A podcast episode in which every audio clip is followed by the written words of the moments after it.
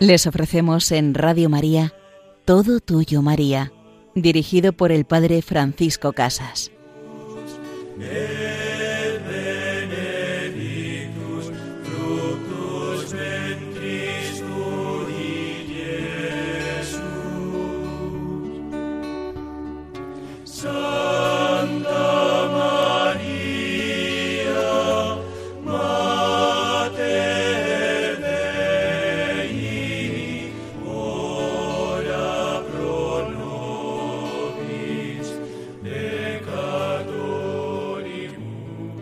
Ruega por nosotros, Santa Madre de Dios, ruega por nosotros y acércanos cada día al corazón de tu Hijo Jesús. Estamos en este programa, en todo tuyo, María, y hoy vamos a seguir profundizando en este misterio de la anunciación del ángel, en este misterio de la vocación de María, que es visitada por esa embajada celestial, por el ángel Gabriel, y María es saludada como la llena de gracia. En la segunda parte de nuestro programa nos acercaremos a la figura del gran patriarca de la Iglesia de San José, esposo y padre, esposo de María y padre de Jesús, maestro de vida interior. Pues comenzamos nuestro programa acercándonos a esa palabra del ángel Gabriel que saludando a María le dice Alégrate, alégrate llena de gracia, el Señor está contigo. San Juan Pablo II insistía muchas veces explicando esta, este saludo del ángel, llena de gracia, bendita tú entre las mujeres, bendita con la bendición de Dios, porque es la misma palabra que utiliza la carta a los Efesios cuando dice, todos hemos sido agraciados en el amado. Es la misma palabra, llena de gracia, agraciada en el amado, y llena de gracia con toda la riqueza que tiene el significado de esta palabra es alégrate, goza. Las palabras como esta en griego significan siempre exuberancia, plenitud. Ahí mató, ¿eh? ensangrentado, engraciado, lleno de gracia. Y así es saludada María, la que está llena del amor de su amado, del amor de Dios que la ha preparado para su gran vocación de madre. Como Virgen perfecta será también recibida para la gran misión, llamada por Dios para colaborar en la obra de la redención. El Señor está contigo, continúa el ángel. Es un saludo de confortación, es decir, mira, la fuerza del Señor te acompaña, su gracia te acompaña. No estás sola, María, tú eres llena de gracia, vive en esa alegría, pues que el Señor es tu alegría. Cuánto tendríamos que aprender cada uno de nosotros al vivir en gracia de Dios, al vivir en la presencia del Señor junto a nosotros, que no debemos tener miedo. El Señor está con nosotros, el Señor está contigo. Y podemos decir, ya, pero si es que tengo una cruz muy grande, pero si es que solo hay desgracias a mi alrededor, ¿cómo se me puede decir que me alegre, que el Señor está conmigo?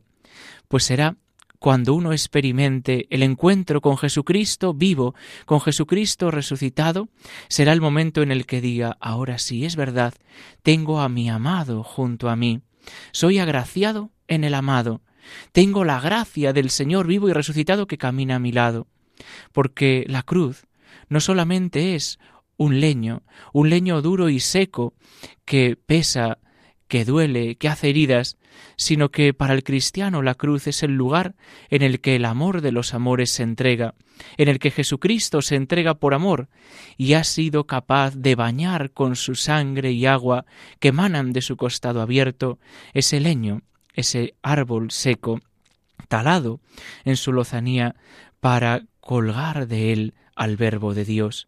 Y cuando nosotros también a veces colgamos de esa cruz, de ese árbol, que puede ser la enfermedad, que puede ser nuestro pecado, que pueden ser tantas circunstancias en la vida que no nos dejen caminar, tenemos que descubrir y buscar a quien está clavado en esa cruz y recordar estas palabras del ángel, el Señor está contigo. ¿Cuántas veces María tendría que recordar a lo largo de su vida estas palabras del ángel? El Señor está contigo. El Señor te conforta. Cuando viera a su hijo perseguido, calumniado, cuando viera a su hijo ser condenado a muerte, rechazado por el pueblo que le gritaba Crucifícalo, crucifícalo. A María también se le rompería el corazón, pero sin embargo, al escuchar de nuevo en su corazón el eco de la voz del ángel que decía Llena de gracia, el Señor está contigo, también María podrá llegar a los pies de la cruz, permanecer en pie y entregar al Hijo. El oficio de madre, una madre que no se reserva nada, sino que entrega a su Hijo, a su Hijo amado, como también le llamará el Padre. Este es mi Hijo, mi Hijo amado, escuchadlo. Y María en verdad pudo decir también, es la única en esta tierra que pudo decir con verdad, es mi Hijo, mi Hijo amado, es mi predilecto, es mi Hijo el que ha nacido del fruto de mis entrañas. Y entonces, cuando lo ve entregado en la cruz, María es confortada por el ángel, es confortada por la gracia del Espíritu Santo. Jesús fue confortado en su pasión, fue confortado en su momento de entrega en Getsemaní. También María ha sido confortada desde el inicio por esa gracia de Dios anunciada a través del ángel. El Señor está contigo. Pídele en este día, pídele al Señor que te conceda la gracia de descubrirte amado por Él, cuidado no sólo por sus ángeles, sino por el mismo Dios. Es esa misma confortación, lo mismo que se le dijo a Gedeón. El Señor está contigo, Él te acompañará, no temas. No temas, Gedeón, en llevarte el arca de la alianza a tu casa, porque el Señor te cuidará. El Señor contigo. En este momento de la vocación de María tiene un sentido mucho más fuerte que las palabras dirigidas a Gedeón, y es mucho más fuerte porque estas palabras abren la vida a una presencia nueva del Señor en el mundo. Querida María, el Señor está contigo. Si tú le aceptas, como siempre le has aceptado en tu vocación virginal, serás la que colabore para esa presencia nueva del Señor en el mundo. El Señor está contigo. Hay una alianza que se está viviendo entre María y Jesús, entre María y el Padre, una alianza que tiene un carácter totalmente nuevo, en la manera como Dios se le está dando y la está preparando para que se realice una presencia nueva. El Emmanuel, el Dios contigo, el Dios con nosotros, el Señor contigo. Y parece que no dijo más. El bendita entre las mujeres será algo ya de Isabel. Será ese saludo de Isabel cuando venga como a confirmar ese sí de María, si todavía albergaba algún resquicio de duda de cómo haría el Señor su obra, de cómo lo haría esa encarnación del Verbo de Dios en sus entrañas, de si habría sido lo suficientemente diligente al decir que sí al ángel, pues su prima Isabel, que ya comentábamos podría haber sido también un pariente una tía de ella le confirma, bendita tú entre las mujeres, bendito el fruto de tu vientre. Dichosa tú que has creído, lo que te ha dicho el Señor se cumplirá. El ángel lo que va a anunciarle a María es esa fortaleza y compañía de Dios en cada momento. Ave, llena de gracia, el Señor está contigo. Pues esa alegría es la que le pedimos también al Señor para cada uno de nosotros. Le pedimos al Señor que también nos deje acompañarnos de la mano de María, de la mano de San José. Pues vamos ahora a escuchar esta canción, este himno a San José de canto católico, esta bella canción que nos ayude a entrar en el hogar de Nazaret, a descubrirnos también cuidados, protegidos por el patrón de la Iglesia Universal, por San José, el que también fortaleció a María, la animó en las luchas, el que también estuvo a su lado y fue no sólo un bastón para ella, sino una compañía amorosa pues que también nosotros encontremos en San José, encontremos en María esa ayuda que nos siga, nos sirva para seguir adelante, para buscar al Señor cada día de nuestra vida.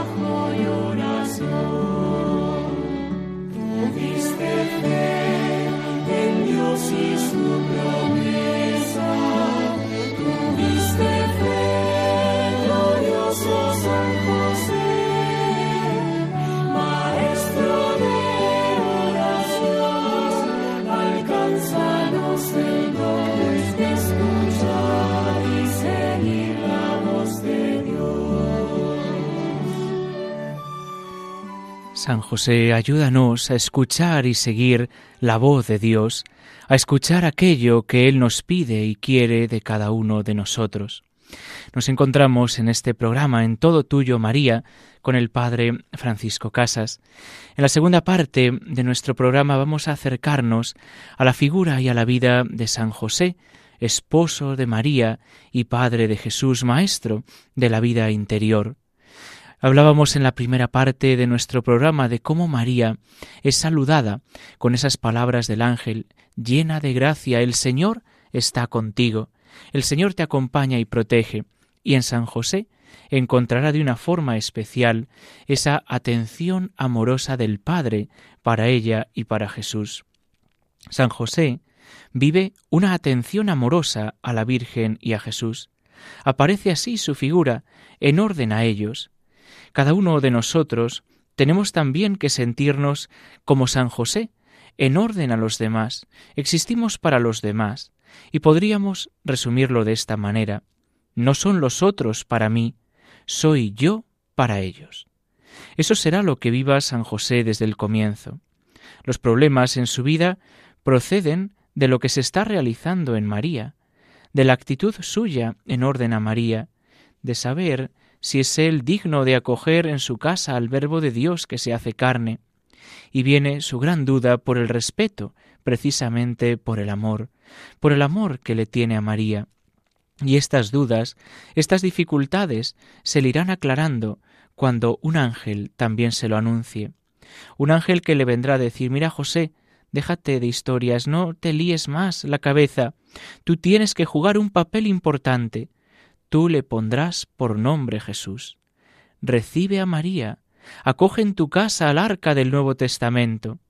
José, de esta manera, es el gran modelo para nosotros, un modelo de entrega en olvido de sí mismo, en una abnegación gozosa. José no va a replicar al ángel, no le va a decir ¿y por qué yo? ¿y por qué de esta manera? Pues ya me lo podías haber anunciado a mí antes que a María y nos habíamos ahorrado el tener que estar dudando, el haberla enviado a casa de su pariente Isabel. ¿Por qué? No, José no dialoga, José no se empieza a dar vueltas a la cabeza, José actúa. José vive ese don de sí para María. Y el ángel le dirá, mira, toma al niño y a su madre y huye a Egipto. Y es lo que hará. Se levantará en la noche, tomará al niño, tomará a María, su mujer, y saldrán, caminarán. No tiene José que dialogar nada y no lo hace. Se fía totalmente de Dios. No encontramos en la Escritura ninguna palabra, no ha trascendido ninguna palabra que San José hubiera pronunciado.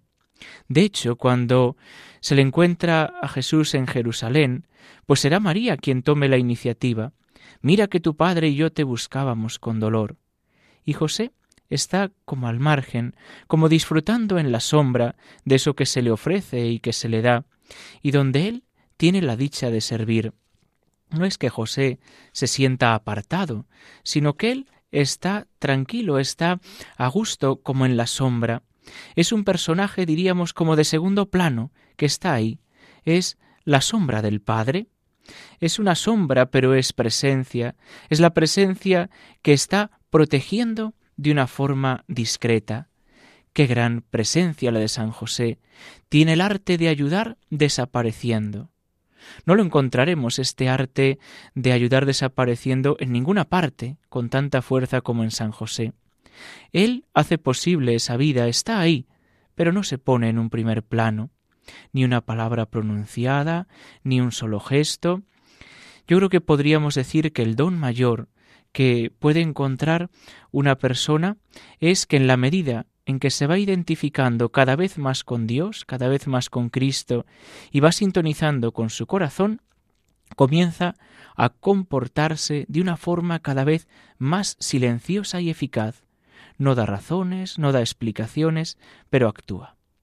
Generalmente, en nuestro modo pues de comportarnos, hay una manera en la cual nosotros procedemos y nos mostramos ruidosamente. Que se vea, que se vea lo que hago, ¿eh? aunque sea poquito, pero que se note. Hay que darlo publicidad, que salgan los medios de comunicación, que todo el mundo se entere.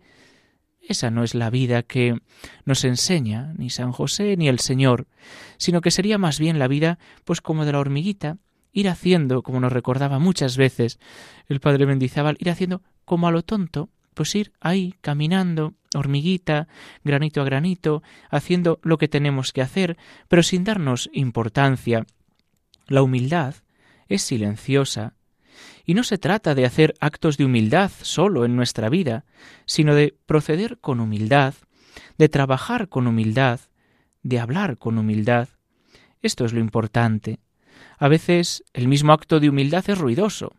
Hay que ver qué aparatoso ha sido. Ha sido una humillación que, pues lo que sea, qué humillación más grande. Y es ruidoso. Sin embargo, el que vive la actitud humilde, el que vive con ese corazón humilde, actúa sin darse importancia. Dice, ha sido una humillación que se ha postrado en tierra. Pues bien, dice, pero es que se ha roto el pavimento. Del estrépito que ha armado ha llamado la atención simplemente por humillarse. Es que ha hecho una genuflexión perfecta. Ha hincado la rodilla en el suelo y ha reventado todo el pavimento. Bueno, pues eso que empezó siendo una actitud, un acto humilde, pues en el fondo no era tan humilde, Necesitamos pedirle a San José esa discreción, esa discreción en el trabajo, el vivir como en la sombra, actuando, haciendo, pero sin que se note. Y San José también, además de esposo que cuida y conforta, es padre, un padre entregado a su gran misión, la de atender a los hijos, la de atender a su mujer. Esa es la gran misión de todo padre. No solamente la de tener un trabajo, dedicarse al dinero, traer comida a casa, sí, habrá que hacerlo, pero no es la gran misión. La gran misión de un padre es atender a los hijos, atender a su mujer, atenderles de todas las maneras, también y sobre todo con su presencia y con sus ayudas. Y San José nos enseña sobre todo a cuidar a María y a José, a su mujer y a su hijo. Es lo propio del padre de familia, esa ayuda universal a la familia y por eso el día de San José es también el día del Padre. San José es de una manera discreta como actúa y como vive, pero lo que produce es una ayuda universal, patrón también de la Iglesia universal, y podríamos decir que en esa ayuda universal que proporciona San José, también la proporciona para la vida interior, porque viviendo como vive, en la intimidad familiar con María y Jesús, es modelo y al mismo tiempo es el gran patrono de la vida íntima con María y Jesús. La vida del cristiano es una vida de intimidad con Jesús, una vida de intimidad con María, una vida de intimidad en esa vida trinitaria. ¿Y quién mejor que San José, que ha vivido con Jesús, con María, que debido en esa comunión de corazones nos puede enseñar a caminar en la vida interior. Él que les conoce, conoce el corazón de la Virgen y el corazón de Jesús, y Él es el que nos puede dar la clave para entrar en el corazón de la Virgen y en el corazón del Señor. Pues pidámosle Pidamos a San José que nos ayude a conocer y amar cada día más a Jesús, cada día más a nuestra Madre, a la Virgen María, que nos ayude a entrar en este misterio de amor, a ser como esa sombra silenciosa, dispuesta siempre a servir, dispuesta siempre a ayudar. San José cumple su misión, la misión difícil de ser cabeza de la Sagrada Familia, siendo servidor de todos, sin discutir, sin estar conversando, charlando, discutiendo a ver cómo se realiza esto, cómo se supera ese problema, esa cuestión, no se colocará nunca en el centro. tenemos que habituarnos mucho a resolver las cosas que se resuelven muy frecuentemente desde el silencio y la humildad, y no dando grandes discursos diciendo lo que tenemos que hacer es, lo que habría que programar, tendríamos que dialogar. Dialoga. Es que tenemos que quedar. Queda. Es que tenemos que visitar. Visita.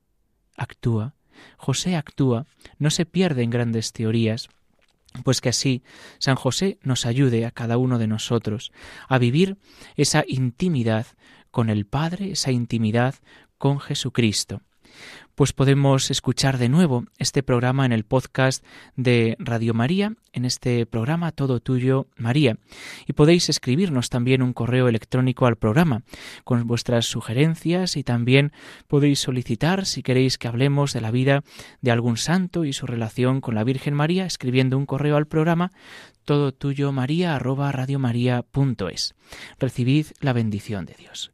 Y la bendición de Dios Todopoderoso, Padre, Hijo y Espíritu Santo, descienda sobre vosotros.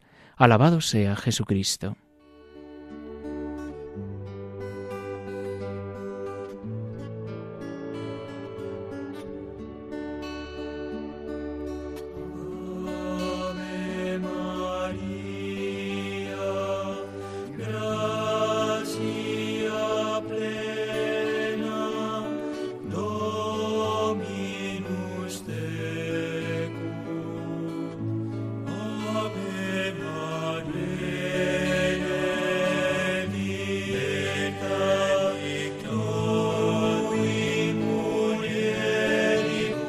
Han escuchado Todo Tuyo María con el Padre Francisco Casas.